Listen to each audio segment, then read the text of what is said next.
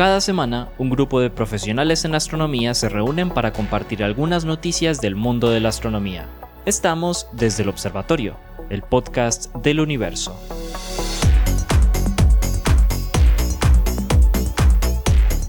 Hola a todos, bienvenidos a otro episodio de Desde el Observatorio, el podcast del universo. Este es un podcast que producimos la Universidad de Antioquia, la Universidad Sergio Arboleda.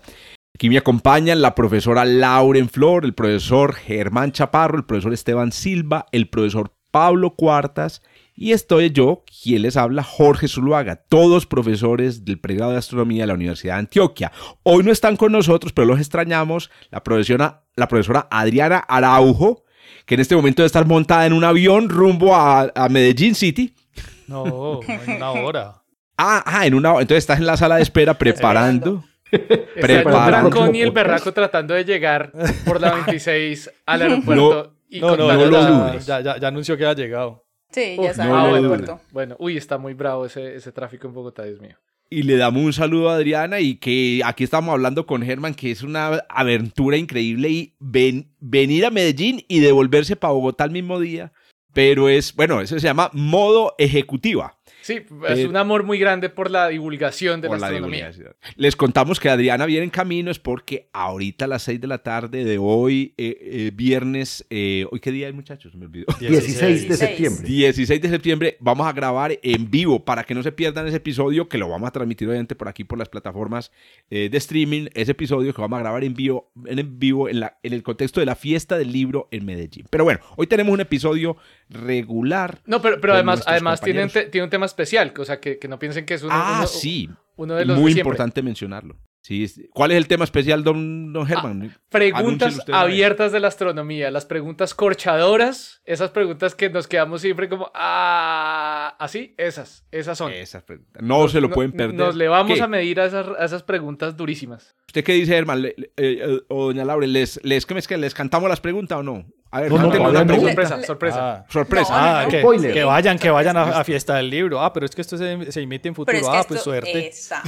Que consigan ah, una pues máquina del tiempo. Exacto. Esta es la invitación de Stephen Hawking a los, los, los, las viajeras del futuro. Que... Muy bien. No le demos más larga a esto, don Esteban. A ver, pues sorpréndanos. No, no, yo no sorprendo. Yo nada más vengo a contarle los chismes eh, que me encuentro por ahí. Y este particularmente lo coloqué rapidito, rapidito para que no me lo fueran a quitar. Sorprendió, sorprendió a Pablo. Sí, sí. hubo pelea en el chat. No, pelea no, yo sabía. Yo sabía, yo dije, no, Laura lo puso hace como me lo van a quitar. 15 días. ¿Qué va? A ver, ¿qué pasó? No, vea, a mí, a mí me llamó mucho la atención esta noticia, primero por, por, por, la, por lo que es el resultado que sacan, pero sobre todo me gustó mucho porque desde hace aproximadamente unos 6, 7 meses hemos venido escuchando mucho hablar de los puntos de Lagrange. Entonces, eh, ay, ¿por qué hemos escuchado hablar de los puntos de Lagrange? Muy bueno que me pregunten, porque al James Webb lo colocaron en un punto de Lagrange. Y entonces, yo creo que ya... Eh, ¿ah? El punto 2 de Lagrange. Sí, eso. Eh, al, James Webb lo colocaron en el punto 2 de Lagrange. Pero entonces, eh, aunque ya lo hemos explicado, pues lo, podemos repetir acá. Los puntos de Lagrange son unos puntos característicos que tienen unas eh, particularidades gravitacionales cuando hay dos objetos que giran el uno alrededor del otro. En el caso Tierra, Sol, esos puntos están ubicados eh, alrededor de la Tierra y en esos puntos, si uno coloca una partícula, ella no debería moverse de ahí. el sistema de los cuerpos la mantiene ahí gravitacionalmente y no hay necesidad, necesidad de estarla empujando mucho para que se mantenga en órbita. Por ejemplo, el Hubble no está en un punto de ellos, al Hubble hay que mantenerlo empujado para que se mantenga en el sitio donde está orbitando alrededor de la Tierra. Al James Webb no hay que mantenerlo, aunque se le hacen unas correcciones de vez en cuando, y él está en uno de estos puntos. Los puntos eh, se llaman 1, 2, 3, 4, 5, unos nombres pues muy ingeniosos que se, eh, se inventaron los físicos, y el 2 es donde está el Hubble. No, no, no se llaman, se llaman L1, L2. L1, L2, L3, L4. Más creativo todavía. No, no, por, eso. Yo le dije el 1, 2, 3. Pero... es Luca, Luca. Eh, suena algo. Sí, eso. Entonces, la, la, la noticia que traigo es, esta tiene que ver con esos puntos, pero con un proceso que es el proceso de formación planetaria, que tanto nos llama la atención desde hace muchísimo tiempo, porque queremos saber si hay otros sistemas como el nuestro, y entonces por allá desde los años 90 del siglo pasado empezamos a detectar eh, estos... Eh, digámoslo, eh, similares, sistemas similares al sistema solar donde hay una estrella que tiene planetas orbitando a su alrededor.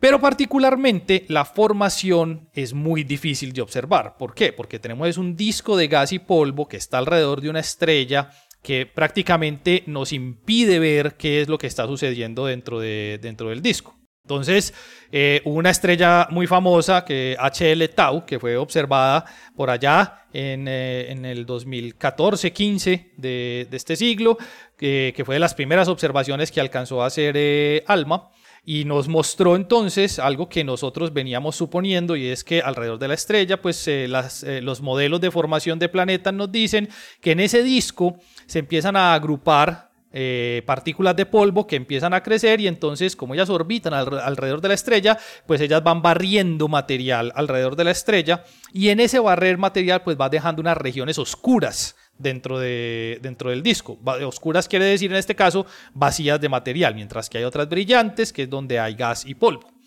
Pues esas observaciones... Barrer, barrer, no es solo desplazar, que digamos... Eh, no, barrer es acretar en este caso. Sino, sino, sino chupar. Acretar también. Están acretando. En este caso, los, sí. Los, los en este caso se están comiendo el material. Depende de la escoba. Hay escobas que tienen sí, recogedor incluido. sí, hay escobas más sofisticadas que otras. Esta es escoba aspiradora al mismo tiempo. Exacto. Entonces, es aspirar. Ah, está buena esa. esa está mejor, Germán. Aspirando. Aspirando material en el cambio. Eso. Entonces, entonces hemos tenido noticias acá en el podcast donde se han realizado observaciones de ese proceso particular donde ya tenemos un objeto que podríamos llamar planetesimal y se han alcanzado inclusive a detectar unos anillos alrededor de ellos o la formación de lunas alrededor de ellos dependiendo de la técnica y del estudio que se esté realizando. Pero en este caso no. En este caso los investigadores eh, estaban buscando estudiar una, una estrella muy particular que está en un proceso de formación en este momento y donde el, planeta eh, que quieren observar es un planeta que no se alcanza a ver eh, porque simplemente está cubierto de una gran cantidad de polvo, se sospechaba que estaba ahí. ¿sí? Entonces no había una detección directa del planeta, ni de un disco alrededor del planeta, ni nada de esto. Pero entonces estos investigadores lo que hicieron fue estudiar el anillo en su totalidad. Ellos utilizaron el, el telescopio ALMA para hacer este estudio y lo que me llamó la atención es que presentan una nueva manera de detectar la formación planetaria, dado que pueden estudiarse regiones que no son el planeta, pero que serían afectadas por la presencia de un planeta. Esas regiones particularmente fueron observadas como unos picos en las, eh, en las medidas que hicieron eh, los astrónomos, en este caso, que son astrónomos del, Centro de Astrofísica de Harvard, el Smithsonian de Harvard, y detectaron entonces la presencia de unos arcos y unas aglomeraciones de material en regiones donde no está aún el planeta. Hicieron todas las correcciones porque esto no sabían por qué se estaba presentando, etcétera, etcétera. Y se dieron cuenta que esas regiones además se mueven al unísono. Y entonces aquí fue donde vinieron a combinar las observaciones con la teoría. Estos puntos, que llamamos puntos de Lagrange, tienen ubicaciones muy precisas matemáticamente. Cuando fueron a medir los ángulos a los cuales estaban ubicadas estas regiones que estaban observando, encontraron que están no solamente ubicados donde caerían los puntos 4, L4 y L5 de Lagrange, sino además que se mueven al unísono con lo que sería el lugar donde debería estar el planeta que va con ellos. Lo digo de otra manera. En este, en este podcast hemos hablado muchísimas veces que la Tierra tiene unos objetos que están en estos puntos, se llaman los troyanos. Son unas regiones donde hay un material particular que está moviéndose en la órbita de la Tierra al mismo tiempo que se mueve la Tierra. Pues la detección de esta formación de este planeta es realmente la detección de los troyanos de ese planeta, porque ellos no pueden ver el planeta. Entonces encontraron fue los troyanos de ese planeta y con la haciendo simulaciones computacionales detectaron o estimaron, más bien en este caso, que el planeta que debería estar generando la ubicación de la órbita y la forma de esos troyanos es un planeta que debe tener en una masa que está entre la masa de Saturno y la masa de Neptuno. Qué nota. O sea, además pudieron estimarla más. Claro, porque con las simulaciones, los ángulos de ubicación y la cantidad de material ubicada en los puntos L4 y L5 de ese sistema particular, ellos pueden estimar la masa de, ya conocen la de la estrella y calculan la del planeta. Entonces, Oh, esto ¿A qué nos indica... Perdón? Está, esto estaba creo que a unos 40 y algo, eh, a 40 y algo unidades astronómicas. O sea, igual lejitos, igual lejitos. es es 42 lejitos, sí, sí, es unidades lejitos. astronómicas. 40, y- sí, 42, eso, sí. 42 unidades astronómicas, sí. no, pero está bien. No está lejos, Neptuno. eh, está bien. Un poco Eso. más allá de Neptuno, sí. Sí, no, no, Eso. pero pens- no sé, pensé en como tierra o algo así, como muy... Ah, ya. No, no, no, no, está mucho más lejos. Sí, sí. Entonces, los troyanos eh, la de- noticia es de, eso. Neptuno. Los troyanos de un Son Neptuno, los, sería como vendrían a ser los troyanos de un Neptuno, eso. Exacto. ¿Oíste? Una- ¿Qué edad tiene este, este objeto, este sistema? Eso es la Esa otra otra cosa cosa muy muy bacana. interesante. Ah. Dada la formación actual del sistema, este planetesimal o, la- o lo que se espera de este planetesimal tiene unos pocos millones de años. Unos pocos de ese entre eh, eh, menos de 10 millones de años. O sea, es un objeto que está realmente ahorita en formación. Y otra de las cosas muy interesantes que Jorge nos la está mostrando en pantalla para que todos los audio, au- audio podcaster que tenemos vayan y lo busquen, es que una de las, de, de las regiones de los troyanos no es un objeto puntual, es un arco. ¿sí? Y ese arco además da información de cómo es el movimiento del sistema. Porque en el otro lado no hay un arco, hay una aglomeración. Entonces eso también da información sobre el proceso de exacto. Eso también da información sobre el proceso de formación, que también es muy interesante. Entonces, en esta noticia los autores presentaron una nueva manera de detectar exoplanetas en formación sin verlos directamente. Lo que tienen que hacer es mirar a esas aglomeraciones que llamamos en el sistema Tierra-Sol los troyanos y si están ahí, entonces se debe inferir la presencia de un objeto planetario en formación en ese disco particular. Es que en realidad lo, lo interesante es que es más fácil ver la aglomeración de material que el planeta. El planeta en realidad vos no lo alcanzas a ver porque está demasiado pequeñito y el material está demasiado, digamos, eh, compactado, ya acretado, pero en cambio este material disperso es más fácil de observar con, con Claro, alma, por ejemplo, claro. en este caso. Pero yo lo buscaría.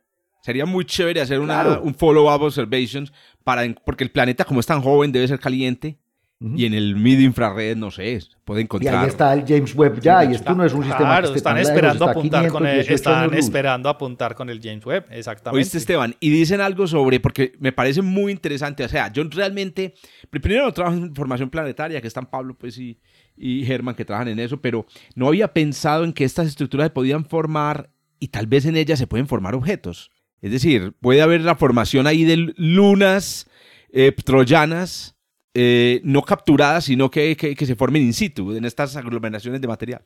Pues ellos no mencionan nada al respecto, pero... Tenemos pero, pues, paper, habemos paper. eso, Habemos paper, hay que modelar esa paper, ahí. Pero, igual pero, las fuerzas pero, de marea no dejan... Exactamente, Sí, es que eso, iba- eso iba a decir yo. Entonces uno esperaría que en alguno de los planetas de nuestro sistema solar eso hubiera ocurrido por lo menos una vez y en ninguno vemos más ese como tipo. estas lunas malucas, amorfas, ¿no? De, Pero, pero Estas no, pero gorditas además, bonitas. en realidad, en realidad ahí el material no se puede acretar fácilmente porque igual el E4 y el 5 son puntos inestables, o sea... Claro, bonitas que cualquier- haya velocidades relativas entre ellos. Exacto. El 4 y el 5 son estables, pero sí, pero en ellas el material pero permanece. si te quedas ahí quieto, pero si vos Sí, tenés cualquier otra sí, sí. interacción, Pero- pero, en realidad eh, esto es material que está, digamos, está fluyendo como los, los Igeias en el sistema solar, ¿te acuerdas?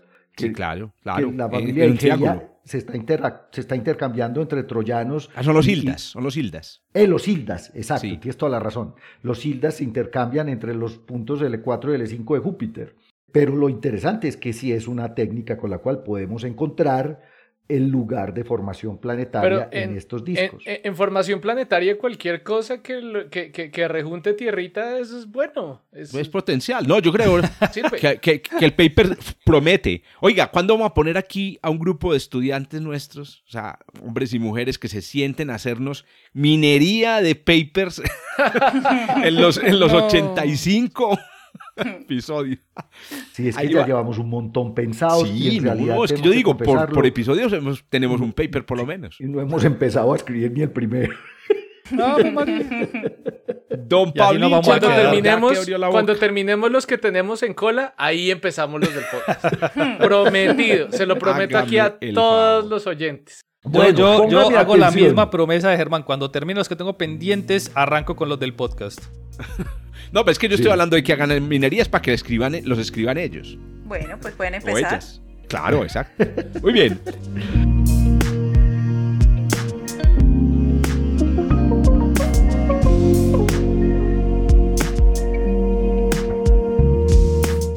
Don Paulinche, hágale pues mío. Bueno, resulta que yo iba a hablar de LKKK 15, que es el que acaba de presentar Esteban, pero me encontré otro, otro buenísimo de un, como dicen por ahí, un viejo problema. Es que esto es lo maravilloso, que hay problemas en ciencias planetarias permanentemente abiertos y es el origen nuevamente de los anillos de Saturno. ¿Y por qué hablamos del problema del origen de los anillos de Saturno? Porque si una cosa nos enseñó la sonda Cassini, que estuvo allá revoloteando en el sistema saturnino durante casi siete u ocho años, es que los anillos son un sistema joven relativamente. Es un sistema que probablemente tiene menos de 150 millones de años. Eh, de hecho, eh, por ahí leí que si, hubiesen habido dinosaurios astrónomos, habrían visto un Saturno sin anillos, que habría sido una cosa bien, bien curiosa. Entonces, el problema del origen de los anillos pues ha tenido muchos, eh, muchas formas de modelarse y digamos que una de las opciones eh, más eh, ampliamente aceptadas es una luna que fue destrozada por marea gravitacional, despedazada, cuyos fragmentos pues terminan orbitando el planeta y formando este sistema espectacular de anillos que tiene Saturno. Pero Saturno también tiene otros problemitas dinámicos, digámoslo así, que todavía ah, hacían parte de la pregunta fundamental y es la inclinación del eje de rotación de Saturno, que es muy grande, digamos, para la masa que tiene Saturno, que es de unos 27 grados actualmente, y, eh, y, la, digamos, una resonancia que tiene, ojo con esto que esto yo no lo sabía, resulta que la precesión del eje de rotación de Saturno, que es igual, pues todo lo que rota, digamos, en el sistema solar, que tiene un eje de rotación, se comporta como un trompo y su eje de rotación precesa, o sea, da, hace un giro cada cierto tiempo. Pues resulta que el periodo de precesión del eje de rotación de Saturno está en resonancia con el periodo orbital, con el periodo de precesión de la órbita de Neptuno. Entonces aquí metimos otro, eh, otro protagonista en el problema dinámico. Pues tratando de resolver estas tres preguntas, una astrónoma experta en dinámica orbital y en mecánica celeste de la Universidad de Cornell, que sabemos todos es muy famosa Cornell por el señor Carl Sagan, de hecho hace parte del Departamento de Astronomía y del Instituto Carl Sagan de Astronomía en Cornell. Ella se llama Mariam El Mutamid, es como de ascendencia eh, árabe, debe ser. Persa. Persa, quién sabe.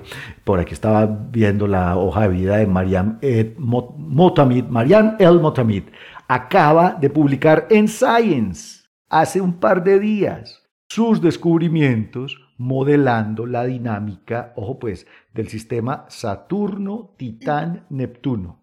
Cuando ella puso a correr este sistema dinámico Saturno-Titán-Neptuno, lo que descubrió es que de 319 veces que corrió, digamos, el, sistema, en 19 aparece una lunita que se intercambia eh, eh, de órbita con Titán, que termina siendo destrozada y formando los anillos de Saturno y que además, y, combinando el efecto Titán-Neptuno, termina Saturno con un eje de rotación a unos 27 grados y con la precesión en resonancia con la precesión eh, de la órbita de Neptuno. Entonces, ahí está, es un science y ya le pusieron nombre a la lunita que de acuerdo con este modelo ¿Qué, tiene que ver con las crisálidas? Exacto, se llama exactamente. El nombre que le pusieron fue crisalis, que significa crisálida en términos de lo que plantea pues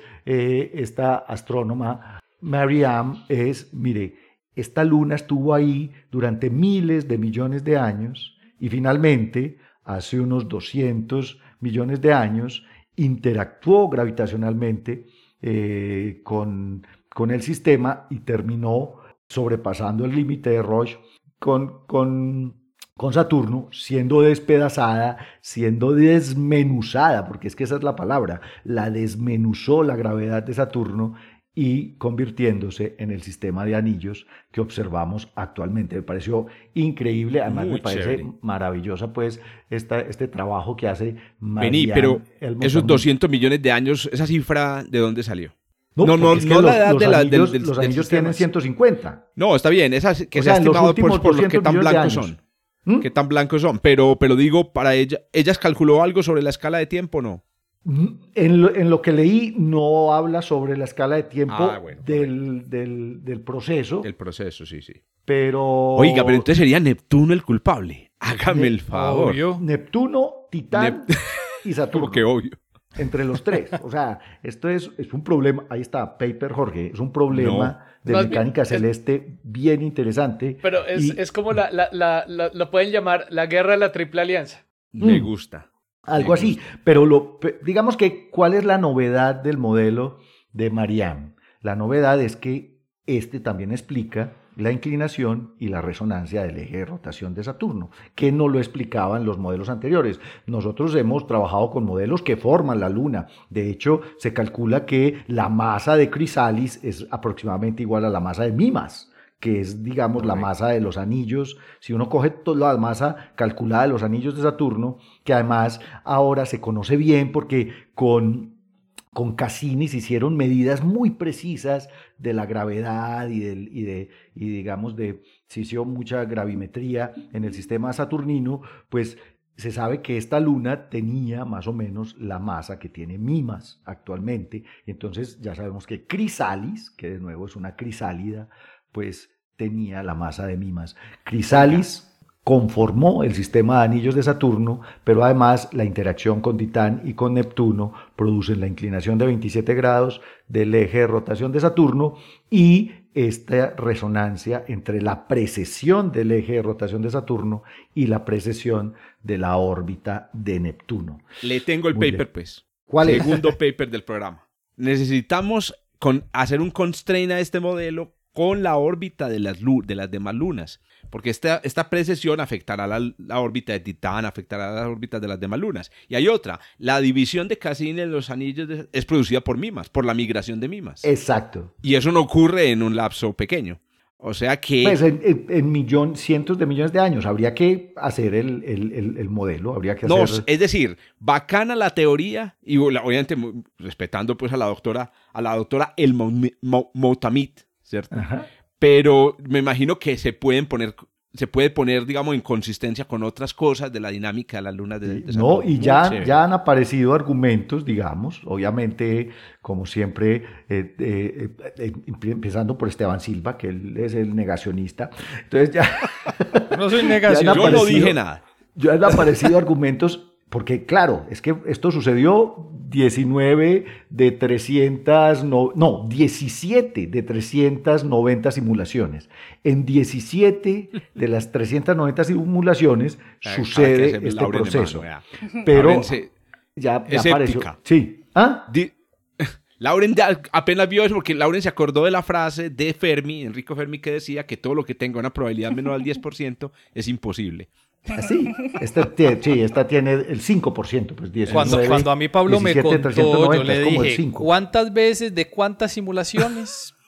el 4% de las, de las ocasiones, el 4% de las ocasiones, el sistema terminó con esta configuración, pero el 4% es más que cero. Bueno, aunque ya están diciendo por ahí, eh, un, científico planetario de la Universidad de Colorado, efectivamente, que se llama Larry, Larry Espósito, que no estaba pues participando en la investigación, dice que es posible, pero no es muy probable.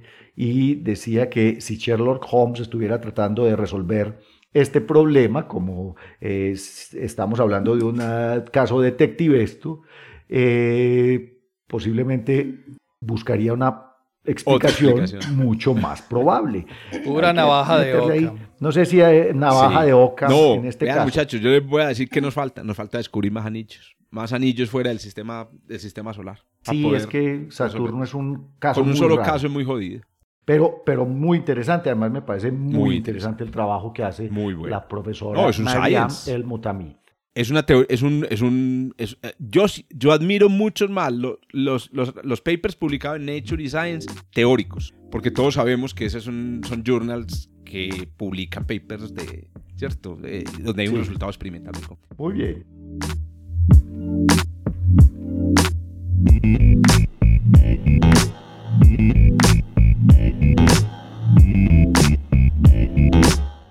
Muy bien, excelente Paulinche. Yo sigo con exoplanetas. Yo sigo con exoplanetas.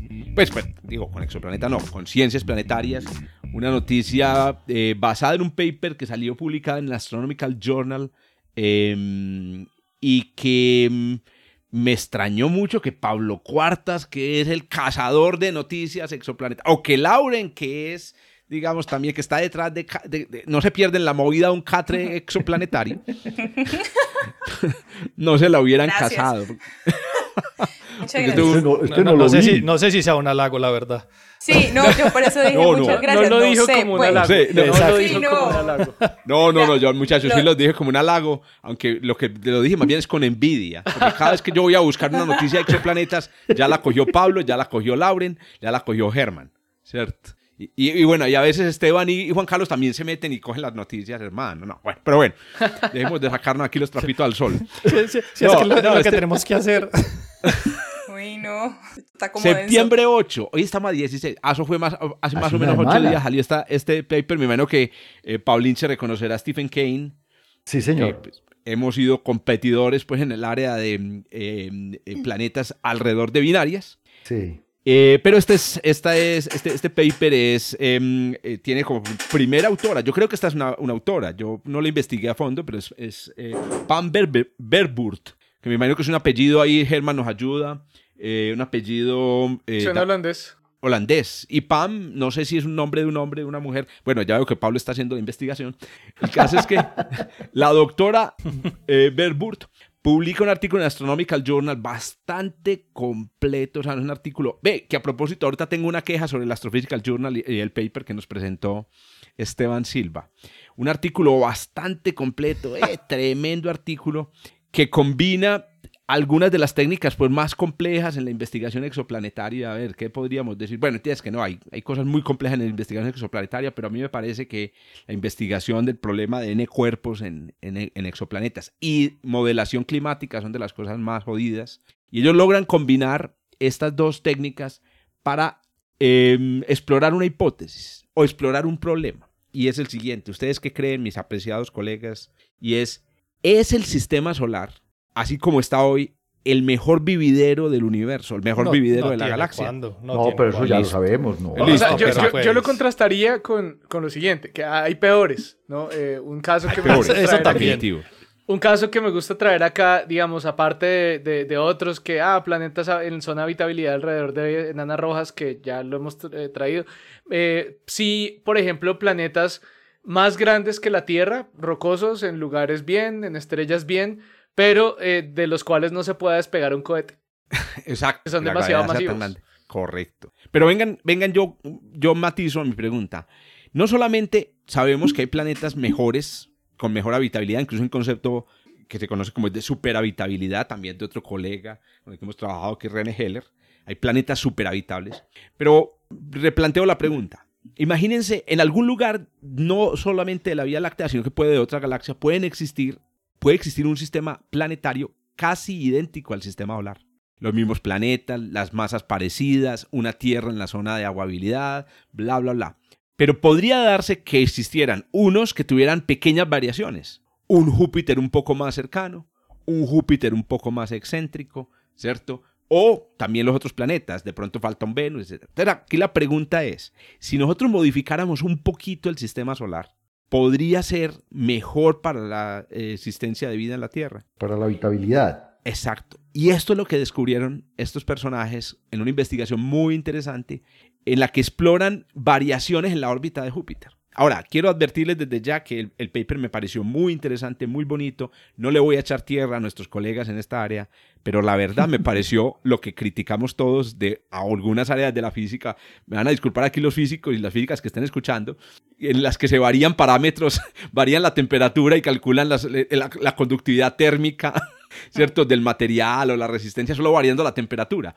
O por lo menos ese era un chiste que hacíamos muchos nosotros sobre nuestros colegas de, de, la física del estado sólido. Con todo el respeto, repito, a los colegas y a las colegas que me están escuchando de la física del estado sólido. Me parece que este paper es algo así, es una, es una búsqueda. Cojamos a Júpiter, pongámoslo más cerquita y veamos qué pasa. Después pongámoslo más lejos, después cambiemos la excentricidad y veamos qué pasa. Entonces, me parece un paper pues como que, ah, bueno, listo, forza un poco las cosas. Lo que pasa es que lo que descubren es muy interesante. A ver, Debe ser este mensaje los que nos están escuchando y es, hay una tierra o habría una manera de que la tierra fuera aún más habitable. Hay un sistema solar casi idéntico al sistema nuestro, pero donde la, donde la tierra está cubierta de selvas, inclusive en el Ártico y en la Antártida. Y es una cosa pues, que es muy interesante. O lo que es lo mismo, la tierra en la que vivimos, por maravillosa que nos parezca, puede ser un moridero a la luz de algunos exoplanetas, inclusive con la misma configuración planetaria que tenemos en el sistema solar. ¿Qué situación concreta es la que determina esto? ¿O qué es lo que hace que nuestra Tierra, la Tierra de nuestro sistema solar, sea hoy un, moridero? Lo, digo así, aunque tengamos una selva del Amazonas, aunque la gente esté extendida por todo el planeta. Lo que determina que, que hayan planetas que tengan mayor eh, habitabilidad es la fracción de la superficie de estos planetas eh, digamos que puede ser habitable, que tiene condiciones de habitabilidad. Hombre, es claro que la Antártida, ¿cierto? El, centro del, continente antártico no es habitable. Que haya vida es otra cosa. ¿Por qué? Porque es que hay bacterias en el aire, llegan hasta allá, allá crecen, allá hay humanos, empezando por eso, ¿cierto? Pero la verdad es que es un lugar muy, muy... La mitad del Océano Pacífico, ustedes saben, un, náufrago o una náufraga que, que quede en la mitad del Océano Pacífico se embala. Eso es un desierto, ahí no hay vida, ¿cierto? Es, una cosa muy rara porque no está rodeado de agua, pero está en un desierto. Y así, hay una pequeña fracción de la superficie de la Tierra que realmente es habitable. Ahora, ¿qué, es respirable y habitable? No, y habitable, pues, o sea. Sí, habitable en el sentido de que las condiciones, las temperaturas se mantienen dentro de un rango que en, donde la vida prospera de manera. No, por lo que mencionas el Océano Pacífico y pues igual Ah, ya, sí, sí, O sea, por eso me refiero. O sea, ¿cuál es esa fracción en la Tierra? Sí, exacto. Aquí le estaba buscando aquí justamente, como dijo ahorita Esteban, les cuento pues a los, a los oyentes, nosotros estamos aquí eh, viendo, digamos, la pantalla y quería mostrarles la Tierra, por ejemplo, en este momento tiene apenas de, en, la, en la Tierra un 75% del territorio de la Tierra es habitable. En cambio, el 90% de la superficie de los océanos es habitable. Correcto. Uno diría, no, pero eso es mucho. No, pues imagínate, 90% de los océanos. Pero es que podría ser que el, 90, el 85% de todos los continentes fueran habitables. El 80, no el 75, no el 85. Y el 95% de todos los océanos fueran habitables. ¿Cómo, lo, cómo, cómo podría ser, cómo se podría conseguir esa, esa, esa situación? Cambiando los ciclos de largo plazo que determinan eh, el clima de la Tierra. Nosotros tenemos unos ciclos, que son diurnos. Milankovitch. Eh, los ciclos de Milankovitch. Nosotros tenemos un ciclo diurno, ¿cierto? Tenemos un ciclo anual, el ciclo de las estaciones, pero hay unos ciclos mucho más largos que en el caso de la Tierra duran entre 40.000, ¿cierto? A 100.000 años. Estos ciclos son los que determinan, por ejemplo, eh, lo, que, lo que en el cuaternario, que es el periodo más reciente de la, era geológica más reciente, aparecieran eh, eh, periodos de glaciación, o sea, formación de glaciares en el hemisferio norte, hemisferio y interglaciales. Estamos viviendo en un periodo interglaciar. Y a propósito, estamos viviendo en el mejor periodo interglaciar. Es, es- increíble que los humanos estemos destruyendo lo que llaman el, Holoceno, que es el periodo donde la vida ha vivido más bueno en el planeta. Pues bien, resulta que la determinación de la duración de estos ciclos, ¿cierto? Eh, o lo que determina la duración de estos ciclos tiene que ver justamente con lo que estaba mencionando Pablo para el caso de Saturno, en este caso para el caso de la Tierra, con cuánto dura el ciclo de precesión del, eje, pero también cuánto dura el ciclo de inclinación, de cambios en la inclinación, y cuánto dura el ciclo de variación de la excentricidad. Les doy solamente un ejemplo. Por ejemplo, la excentricidad de la Tierra cuando es, es alta hace que la Tierra sea más calientica, en promedio. La hace más habitable. Es increíble. En cambio, cuando la Tierra tiene una órbita más circular, la Tierra se enfría. La razón es la siguiente. Cuando la órbita es muy circular, los, los inviernos duran bastante. Y como duran bastante, se forma nieve. Y la nieve produce hielo y el hielo produce mucha reflexión. Cambio, en la excentricidad, lo- los inviernos pueden durar eh, eh, muy poco o pueden haber cambios muy drásticos entre el invierno y el verano y eso derrite el hielo y permite que el planeta sea más calientito. ¿Dónde entra Júpiter en todo esto? Pues resulta que la longitud de estos periodos, los periodos de oscilación de los del eje, etcétera, está determinada por los planetas, Venus y Júpiter. Si Júpiter tuviera una excentricidad no cercana a cero como está hoy, sino cercana a 0.4, entonces la Tierra sería mucho más habitable. Viviríamos en un planeta mucho más habitable. Pero, pero eso es una excentricidad muy alta. Punto 4 es horrible porque la- el planeta más excéntrico que es Mercurio tiene punto 2. Exacto. Pero ¿qué sucede? Una cosa que, esto, que esta gente descubrió es que eso no desestabiliza el sistema solar. Y que eso no es raro porque hemos encontrado exoplanetas Exacto. con altas excentricidades. Exacto. Entonces ahí lo tienen, pues no, no estamos en el mejor lugar, tampoco estamos en el peor. no estamos en el mejor lugar. Pueden haber doppelgangers, doppelgangers del sistema solar con Júpiter más. Eso, que- eh, que eso del produzcan doppelgangers es muy friki, Jorge. ¿Ese, ese qué? Eso, eh, el doppelgangers es muy, muy, muy específico. Eso no te lo van a entender fácilmente. Ah, no, no, Hay hay que- que, traducir. hay que ser- hay que doppelganger es un doble. Eso, es, es- Oiga, sí, pero eso no lo escuchas en muchas partes. No, pero se escucha, no sé, en el cine, en la literatura. En, Yo- en- yo- en el- en la, en- en la literatura científica yo he escuchado doppelganger o no. ¿Usted no ha escuchado Yo doppelganger? nunca, nunca, No. nunca. A ver, Germán, que es aquí nuestro, nuestro, nuestra, nuestro vademecum de cabecera, doppelgangers. No, no, no, yo el término lo conozco de chiquito Pero, por ¿en calabozos y dragones Ah, y eh, más ajá. grande el libro de Borges de animales eh, de, de ¿cómo se llama este libro? El bestiario. Sí, el- no se llama el bestiario, pero el bestiario. Bestiario de Borges. Así es que lo conozco yo. Sí, sí, sí, Oiga, no, es, es oiga. conocido, es conocido, pero no en, no en literatura científica, sí, no lo, no lo he escuchado. Teníamos razón, teníamos razón sobre Pam Verwoerd. De hecho, es de la Universidad de Utrecht. Utrecht. Ah, y, es, de- y es y es mujer. Sí, ahora, ahora está en California, ahora está en la Universidad de California en Riverside, que es desde donde publicó, digamos, este paper, pero tiene su, su maestría y su pregrado de la Universidad de Utrecht en Pero- Holanda. pero- Ella está haciendo el, el- el- tiene doctorado en la Universidad de California en Riverside. Bueno, quiero contarle algo, algo a nuestros oyentes, que aun si la Tierra fuera 99%, 99% habitable, Habitable. igual los recursos estarían acaparados por un punto uno por ciento de la humanidad. O sea, no, no, no, eso, eso no tiene nada que ver con que, que estemos bien o que estamos Estamos mal, hablando de hambre. habitabilidad para el fitoplancton, no para los seres humanos. Pues, oiga, les cuento otro problema.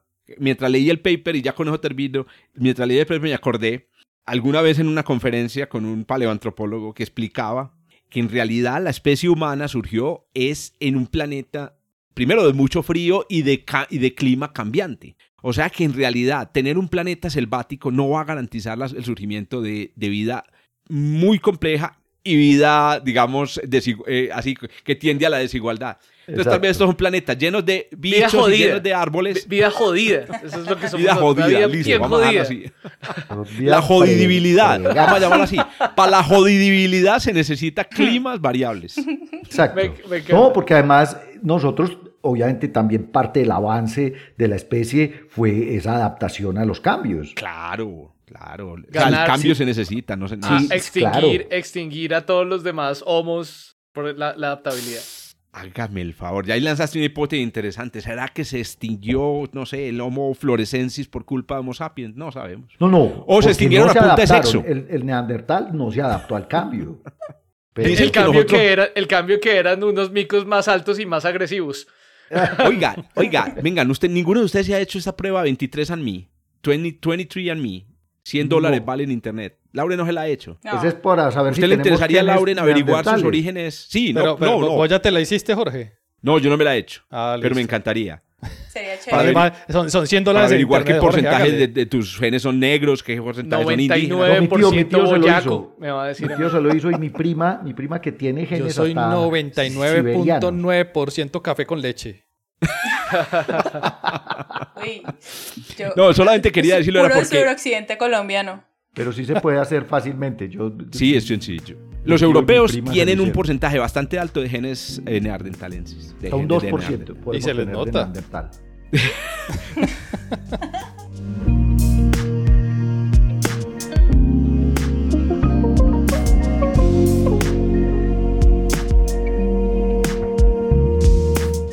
Doña Lauren, no, no, de- por favor, quítenme to- estos, esta, este, este- este caos de la cabeza y, Quítenme estos y- neandertales de encima.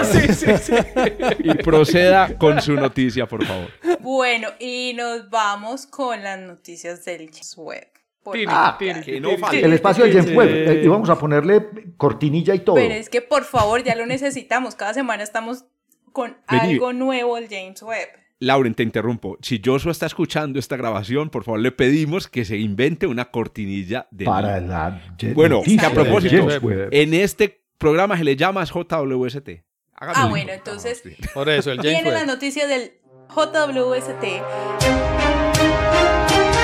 Y aquí llegó la noticia JWST de la semana en Desde el Observatorio.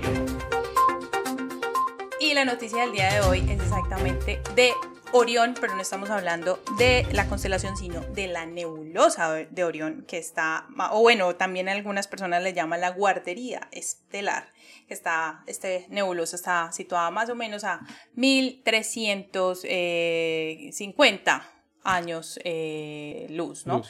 Entonces, eh, pues, ¿por qué es tan importante? Primero que todo, ¿con qué observar esto? Con el NIRCam del James Webb. Entonces, pues, eh, esta imagen que, como en este momento ya Jorge está colocando la imagen súper bonita, es muy importante mencionar que las estrellas principalmente pues nacen en el interior de nubes que están muy nubes densas de polvo y de gas y pues la gravedad hace que estos materiales se vayan acumulando alrededor de los puntos más densos, calentándolos cada vez más en el proceso.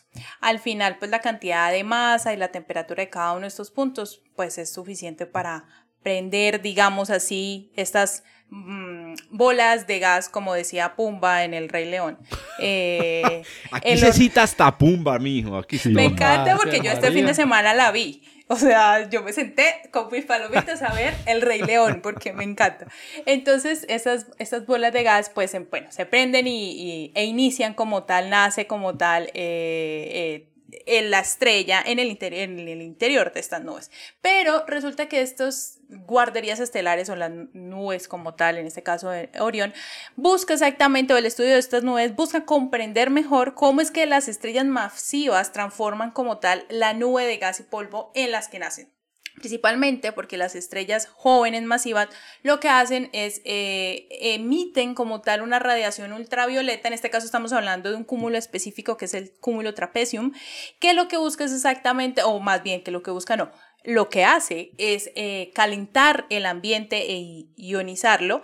Eh, y en la parte superior derecha de la imagen, que por favor vayan a las, a las memorias de esta grabación y vayan a la nota y ahí van a ver la imagen de todo lo que les voy a hablar ahorita. Sí, entonces lo que hace es eh, calentar la parte superior derecha y erosiona lentamente lo que es la barra de eh, la barra de la nebulosa Orión que se nota muy bien, que incluso en las imágenes del Hubble se destaca mucho esa, esa barra como esa línea, el límite de la barra de Orión. Entonces, eh, pero ¿qué pasa?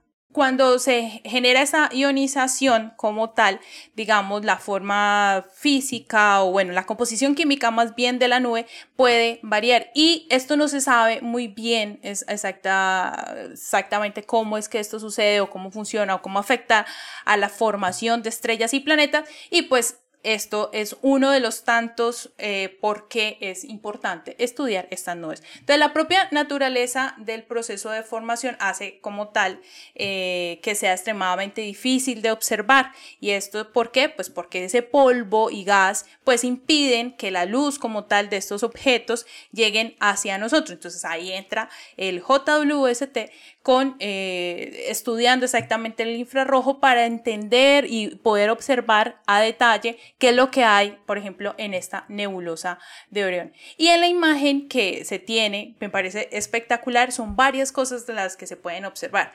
Una, unas estructuras, eh, unos filamentos más bien de diferentes tamaños y diferentes formas que, se, que, digamos, especialmente son ricos en moléculas de hidrocarbono e hidrógeno molecular. Pero no solamente se observan estos filamentos, sino que también se observa una, una estrella que está en pleno proceso de formación y, y, ellos le llaman como que están dentro de sus capullos, eh, se observan, o sea, están las estrellas jóvenes que están dentro de sus capullos con el disco de polvo y gas que es, en este caso es donde se estarían formando lo que son los planetas.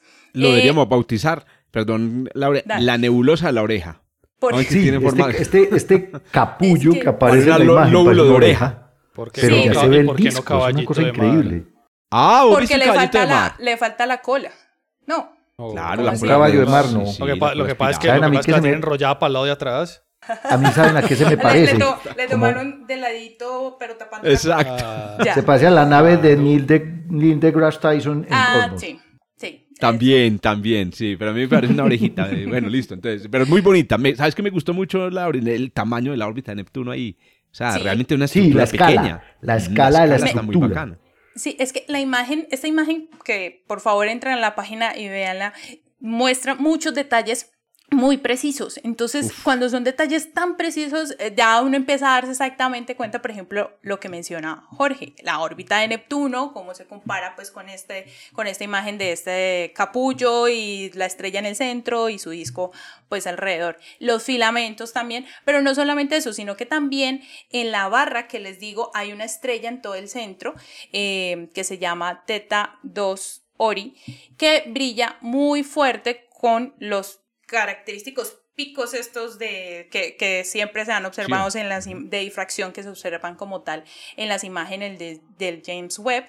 Y otra cosa que se observa son unos grumos densos de material con estrellas bebés en su interior Sí, entonces, y una estrella joven en crecimiento rodada por el material del disco, eh, por, por un disco como tal.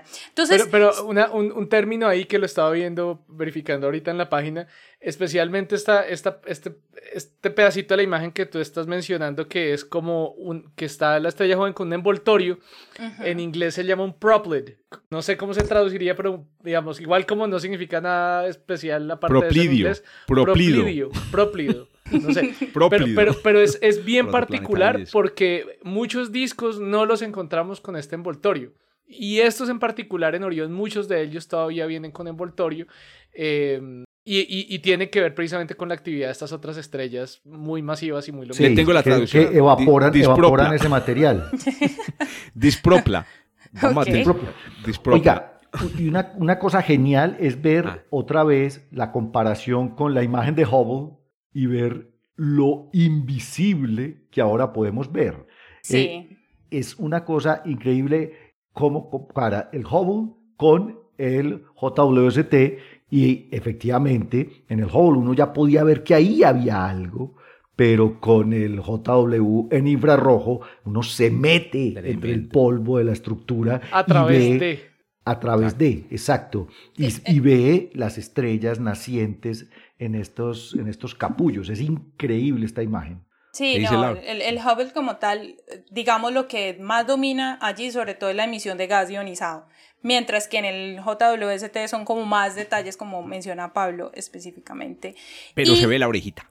Sí, se, ve, la, orejita. En, el Hubble también se ve la orejita. Bueno, ¿y por qué es tan importante esta nebulosa? Pues porque lo que se piensa es que nuestro propio sistema solar se formó hace 4.500 millones de años en un entorno un poco similar, parecido. Entonces lo que buscan es exactamente estudiar esto para ver o comprender un poco nuestra propia evolución planetaria. Entonces aquí está la noticia del JWST eh, de la imagen de Orión, que por favor busquen la que está súper bonita.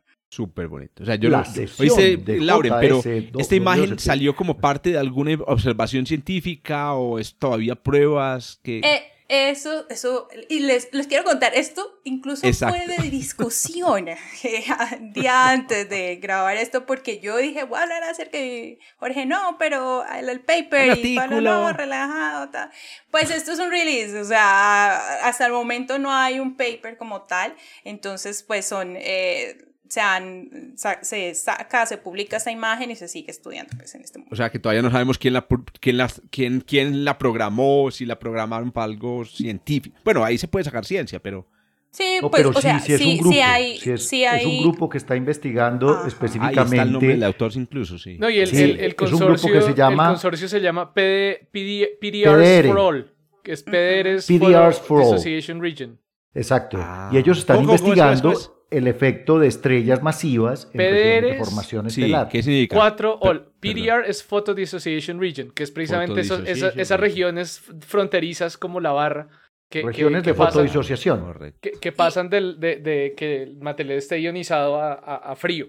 Y frío ahí molecular. súper súper importante mencionar que esta imagen todavía no está en la base, de- pues en la página de NASA, pero sí Todavía no está directa. en NASA, pero está Sí. en la página del grupo de investigación, del. PDR Y en Twitter. for All.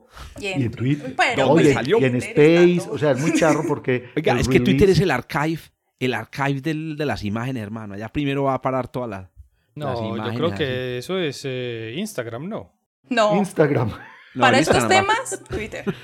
No, pero el, PD el, el- el grupo, el PDR for All, eh, tiene un par de archives en otras regiones de formación estelar, justamente porque están investigando lo que decía Loren, y es el efecto de estas estrellas masivas, eh, muy brillantes, gigantes azules, en la fotodisociación y fotoevaporación de estas estructuras alrededor de estrellas en formación. Eh, termina la sesión James WST. No, pero de hecho, de, de hecho, ¿saben qué? O sea, ustedes dicen, eso, eso no tiene artículo, ya tiene artículo, un artículo, ya. hay un artículo de PDRs for All en la, en la revista esa, en PASP, y, eh, pero es antes de las observaciones. O sea, publicaron lo que iban a hacer. Ah, Desde Era año. lo que iban a observar. Ponemos Sí. ese enlace entonces.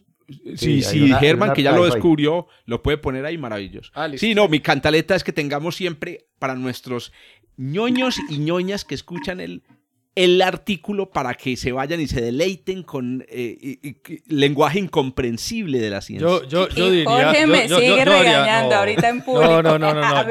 Yo, yo, creo que podemos darle algún tipo de solución eh, cercana a esto. Eh, A ver. Jorge, que es una persona muy de redes sociales, eh, va a sacar una de sus N1000 encuestas que saca en su Twitter y le va a preguntar a todos nuestros podcast oyentes cuántas veces han ido a leerse el artículo que hemos puesto acá. Me gusta. Y Me con gusta eso vamos a saber original. qué es lo que está pasando en esta situación. Le gu- Eh. me parece. E- Eso es lo que Muy se debe hacer. Listo. Lo, no lo voy a hacer yo, sino que lo voy a. Bueno, yo lo. Ustedes me van a ayudar a retrinarlo y le voy a decir a la. Al, a la ¿Cómo es que es? A la, a la A la media comunidad. manager de astronomía UDA. De una. bien, no, me parece muy, muy, muy acertado, muy salomónica tu propuesta, Esa- Esteban. es que, es que, es que ese Esteban es, es negacionista, pero salomónico. Bueno.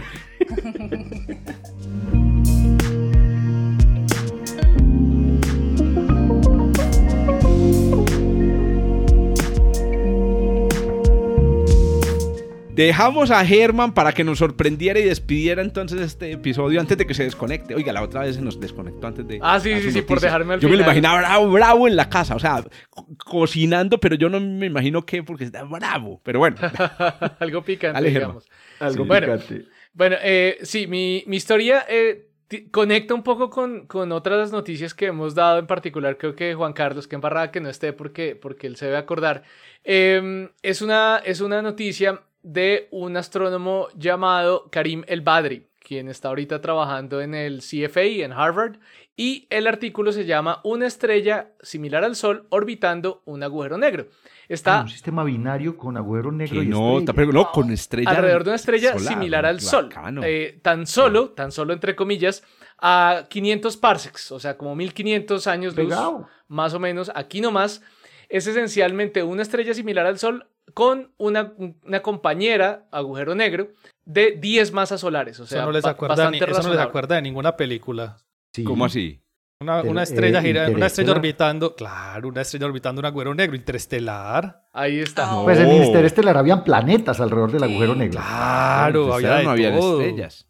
Pero no había un bina- no era un sistema binario. O sea, Ey, por favor, no me Gargantúa, que se que el, el agujero negro. Bueno, el, el nombre del agujero, ahí uno comienza a tirarse esta película en particular, se llama Gaia BH1. Es que delicia. Ah, o sea, el primer. No, pero me es negro el BH1. detectado con... Sí, el primer Gaia. agujero negro detectado con Gaia. Qué Eh, lo divertido de la noticia es que este señor Karim eh, ha- en ocasiones ha sido llamado el asesino de agujeros negros, el Black Hole Killer, porque eh, varias veces él ha tumbado artículos que han dicho haber encontrado agujeros negros de, de tamaño sol, de tamaño digamos bajo, ¿no? Agujeros negros no, no supermasivos, intermedios, eh, eh, en binarias, ya por lo menos tres veces lo ha hecho. Por ahí busqué, por lo menos tres, tres veces ha publicado eh, o artículos o respuestas a artículos tumbando detecciones. Em, por lo menos, sí, este número de veces. Por ejemplo, una de las últimas, que fue una noticia que trajo Juan Carlos, era, había sido un supuesto agujero negro de 11 masas solares que resultó ser una estrella mucho menos masiva, sin un envoltorio, orbitando una estrella rápidamente rotante. Eso fue hace más o menos un año. Sin embargo, también curiosamente, noticia medio doble aquí, en, junio de, en julio de este año, hace muy poco, eh, este mismo grupo de personas, o sea, eh, Karim y otras personas, encontraron un agujero negro de masa también pequeña, o sea, de, o- de nueve masas solares en la nebulosa de la tarántula, de la cual hemos hablado aquí también recientemente, pero En la nube Magallanes. En la nube Magallanes, o sea, 200 mil años luz, bien lejitos, y orbitando una estrella azul de 25 masas solares, es decir, es, es un sistema que no se va a mantener así mucho tiempo más, a- astronómicamente hablando. Pero entonces este señor estaba haciendo una búsqueda de agujeros negros, digamos, calmos, lo que llaman ahí, en, lo- lo que llaman ahí dormant, como dormidos, ¿no? Calmados, eh, no activos, no, no eyectando así material, sino al revés, que no se vean alrededor de estrellas normales, no estrellas recién nacidas, no estrellas masivas, no, estrellas de la secuencia principal de baja masa. Y efectivamente entonces encuentra un agujero negro de 10 masas solares eh, del disco delgado de la galaxia, eh, orbitando a una distancia de una unidad astronómica una estrella como el Sol. Y esto lo confirmaron, eh, confirmaron, eh, digamos, los datos de Gaia son astrométricos, eso significa que ubican la estrella y ven a la estrella sangoloteada por el, po- por el agujero negro, la pobre estrella sangoloteada por el agujero negro, pero lo confirmaron con medidas de velocidad radial con diversos instrumentos, diversos eh, espe- espectrógrafos de cinco telescopios más, LAMOST, eh, GMOS, X-Shooter, FEROS y HIRES. Eh, en, diversos eh, telescopios alrededor del mundo, cinco telescopios alrededor del mundo. El FIT que aparece en la figura 4 es un espectáculo. Eh, también, de nuevo, por si lo van a mirar, eh, el, el- ajuste a todas esas medidas es un espectáculo y pues claramente esta persona que se ha dedicado a, a- a hacerle todas las pruebas posibles a otros descubrimientos de agujeros negros, pues también lo hace en este caso y de verdad que está, está muy, muy bien hecho. Son muy buenos datos, precisión muy alta. Oíste, y la órbita es excéntrica. Sí, sí, sí, es, y de hecho, de hecho muestran también que es algo divertido más adelante la órbita del- de los dos alrededor de la galaxia y en este momento exacto están muy cerca y a veces están más lejos y se juntan. Ahí está. Se, se- se ¿Cómo? alejan y se juntan cerca al plano galáctico en el disco delgado. Ellos Ah, reconstruyen la órbita en 500 mil años, si no estoy mal, no me, o- sí, 500 millones de años, perdón. Reconstruyen las órbitas de los dos. Eh, ahora, esto es Ah, pero del Sol y de, y de Gaia BH1. Sí, eh, y entonces está, está, está em, divertido, está divertido porque em, ningún modelo de evolución binaria nos lleva a algo así. Uy, sí, porque en realidad es el- la estrella la que está orbitando el agujero negro. Pues digo, Sí, no, porque el se es orbitan mutuamente, pero, pero es la estrella la que lo orbita. Sí, sí, sí. el- el- Interesante. eh, ahí ahí eso, eso ellos le dejan totalmente abiertos. Como encontramos eso, pero vayan, vaya, vayan los, los expertos a, explicar cómo se forma este sistema. Eh, un comentario que me gustó de Hugh Osborne en Twitter decía lo siguiente: decía, eh, encontrar agujeros negros es muy parecido a encontrar planetas. ¿no? Porque los planetas son oscuros, los planetas no se ven directamente, eso lo hemos mencionado varias veces, no, no brillan, sino que vemos esos efectos secundarios. Entonces necesitamos para encontrar estos objetos, como las estrellas, eh, perdón, como los planetas, o en este caso agujeros negros, necesitamos astrometría, velocidad radial, en fin, para poder encontrar su masa. Pero al mismo tiempo es bien diferente porque eh, Gaia, por ejemplo, este, este objeto Gaia BH1, la, la estrella es aparentemente cercana y brillante, pero pues para nada, es, es, un objeto que está bastante más lejos que la mayoría de planetas, de, exoplanetas que encontramos, y de hecho tiene una magnitud de 13.8, una magnitud de Gaia G 13.8, que es aproximadamente parecida a una magnitud visible eh, de 14, es decir, que eh, hacían un calculito ahí, con un telescopio de 12 pulgadas se podría ver. Se Podemos ver, ver. El, la estrella. Ah, muy chévere. La estrella, la estrella, Uno sí, puede claro. decir, vea, vamos a mirar por un telescopio. Vamos a ver un agujero negro. Vamos a ver una estrella que gira alrededor de un agujero negro. Sí. Ay, ¿y, dónde está oh, el, oh, oh, se ve el agujero negro? Eso, pero eso, eso, no, eso no vende. Dígales que les va a mostrar un agujero negro. Sí, sí, exacto. Pero que en el lugar donde vamos a ver, vamos a ver, es, la, es una estrella. Pero ahí hay un agujero negro, exacto. Exacto. O sea, que le van a mostrar un agujero negro, pero que donde van a mirar no hay nada porque es un agujero negro y lo que van es estrellas, pues normal. Entonces, entonces ya, esta no es una víctima más del Black Hole Killer, no, es al contrario. No. Pero ¿cómo no, confiamos no nosotros de que el Black Hole Killer no se esté haya matado a sí mismo? Necesitamos pues un Black Hole Killer todavía más, más, más, más malote. No, pero como debe tener un montón de enemigos, que le dé palo. Va, no, ya van a salir a claro. este descubrimiento. Espérese Germán, pero entonces, a ver, la cosa aquí es, yo veo una estrella sacudiéndose. Sé que es un objeto porque la dinámica no miente de 10 masas solares. Yo porque sé que no es, eh, no es otro objeto, que ah, no es un, un, objeto que no sea un agujero negro. Precisamente por lo calmo, precisamente por lo calmo y oscuro, que es parecido a lo que se hace en el, con el agujero negro del centro de la galaxia. Originalmente se encontró con BLT, eh, observaciones en infrarrojo de fuentes puntuales de estas estrellas S, y lo que no se veía era precisamente el eh, Sagitario de estrella. Entonces, este claro. caso es muy parecido, o sea, es un objeto que tiene que ser compacto porque no está afectando a la estrella, eh, muy masivo. Fíjense que es que está una unidad astronómica, está súper cerca. O sea, uh -huh. ¿cuál es el periodo del sistema? Bueno, no lo vi. Uy, pero aquí es muy poco. largo, ¿no? Como seis meses. Ah, bueno, no, muy poco sí, pensé, pero, comparado sí, con... Sí, porque está una unidad meses. astronómica. Sí, claro, exacto. Ah, claro. Oíste, Beni, pero eh, bueno, eh, no sé si esta sería, me, lo aceptan como tercera propuesta de, pay, de, de, de, de, paper, pero ah, necesitamos... Usted, usted proponga, hágale o no sé si ellos lo hicieron, buscar en Archive, en Chandra, en Swift y en todas las, eh, no, digamos... Sí, claro, es que eso, eso, eso es... Eh, eso ya es lo, hicieron. Que, eso lo hicieron. Eso lo buscaron, White. Sí, es... ellos, ellos buscaron eh, precisamente otra, o sea, porque los agujeros negros son, son, muy conspicuos, siempre aparecen especialmente a, a alto, eh, eh, con radiación de alta energía. Sí. ¿No? Entonces, por ejemplo, ellos se van a X-Shooter, que observa a, a desde eh, de 300 a 200, a, de 300 a 2500 nanómetros, o sea, de, de esencialmente radiación de, de, onda muy corta, y no encuentran actividad ahí, que indicaría precisamente que algo está, algo está claro. ahí muy, muy energético. Entonces, ellos no encuentran nada ahí porque el agujero negro está perfectamente calmo. Otra pregunta. O, la o, claro, claro, no necesariamente puede ser un agujero negro, puede ser un plasma de quarks.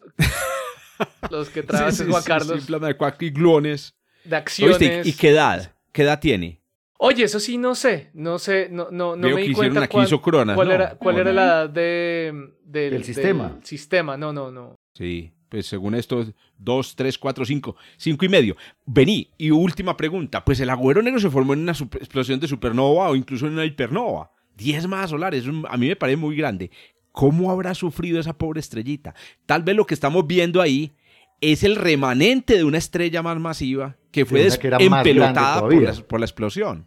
Puede ser, puede ser, pero, pero algo que sí dijeron y eh, que, que, es también parte de, de, de, lo que encuentran a través de la, de la reconstrucción de la órbita es mmm, que este sistema no fue eyectado, o sea, por como es del disco ah, sí, delgado, ah, sí, no fue eyectado, por ejemplo, de un, de un, de un, eh, de un cúmulo. Sí, o sea, o sea, es parte del, del medio, o sea, su formación tuvo que ver con el medio el interestelar, con la formación estelar del resto del, de, de, digamos, del disco, del disco delgado de la galaxia. Eso, oh, eso, eso, eso, impone otro, otro problema adicional, como que no, no es como, no, y algo súper extraño que se encontraron, no, o sea, tiene que igual ser explicado por los procesos de formación estelar locales en principio. Le queda de tarea a Esteban Silva calcular la probabilidad utilizando la IMF universal de Kroupa de que se forme un sistema binario como este. En el, en el no, disco no delgado. Es, no, eso, eso, no es, eso no es raro. No. No, no, no, eso no es. Ahí está. Un cuerpo de 100 masas solares. Porque es que, a ver, mi, mi cuenta son, es que, que es, la estrella tengo que haber sido de 50 a 100 masas solares para crear Porque el agujero tiene 10 masas, claro. Tiene que ser, entonces una, una, una, una monstruo con una binaria de tipo... Bueno, whatever. Oiga, nos estamos extendiendo por, por estar pendejeando aquí. Eh, Germán, excelente noticia, muy bacano para cerrar este episodio. Se lo van a gozar todos los que lo están escuchando. Y bueno, paremos ahí porque nos tenemos que ir para el jardín botánico. Les recuerdo a los que conectaron tarde o a los que saltaron todos los anuncios parroquiales iniciales que hoy vamos a estar grabando un episodio en vivo y que el próximo episodio que van a escuchar aquí va a ser con mal audio, pero en vivo. Sí. Y con las respuestas o el a intento de respuestas a las preguntas más duras de la astronomía. Muy bien. Muchachos, los, los, quiero mucho, nunca cambien. Bueno. Cuídense mucho, chao, chao. la próxima. Chao. chao. Gracias por escuchar desde el observatorio. Encuéntranos en Spotify y muchas más plataformas de podcast. A los micrófonos, Jorge Zuluaga, Adriana Araujo, Esteban Silva, Pablo Cuartas, Lauren Flor, Germán Chaparro y Juan Carlos Muñoz. Producción y edición, quien les habla, Joshua Giraldo, pregrado de Astronomía de la Universidad de Antioquia.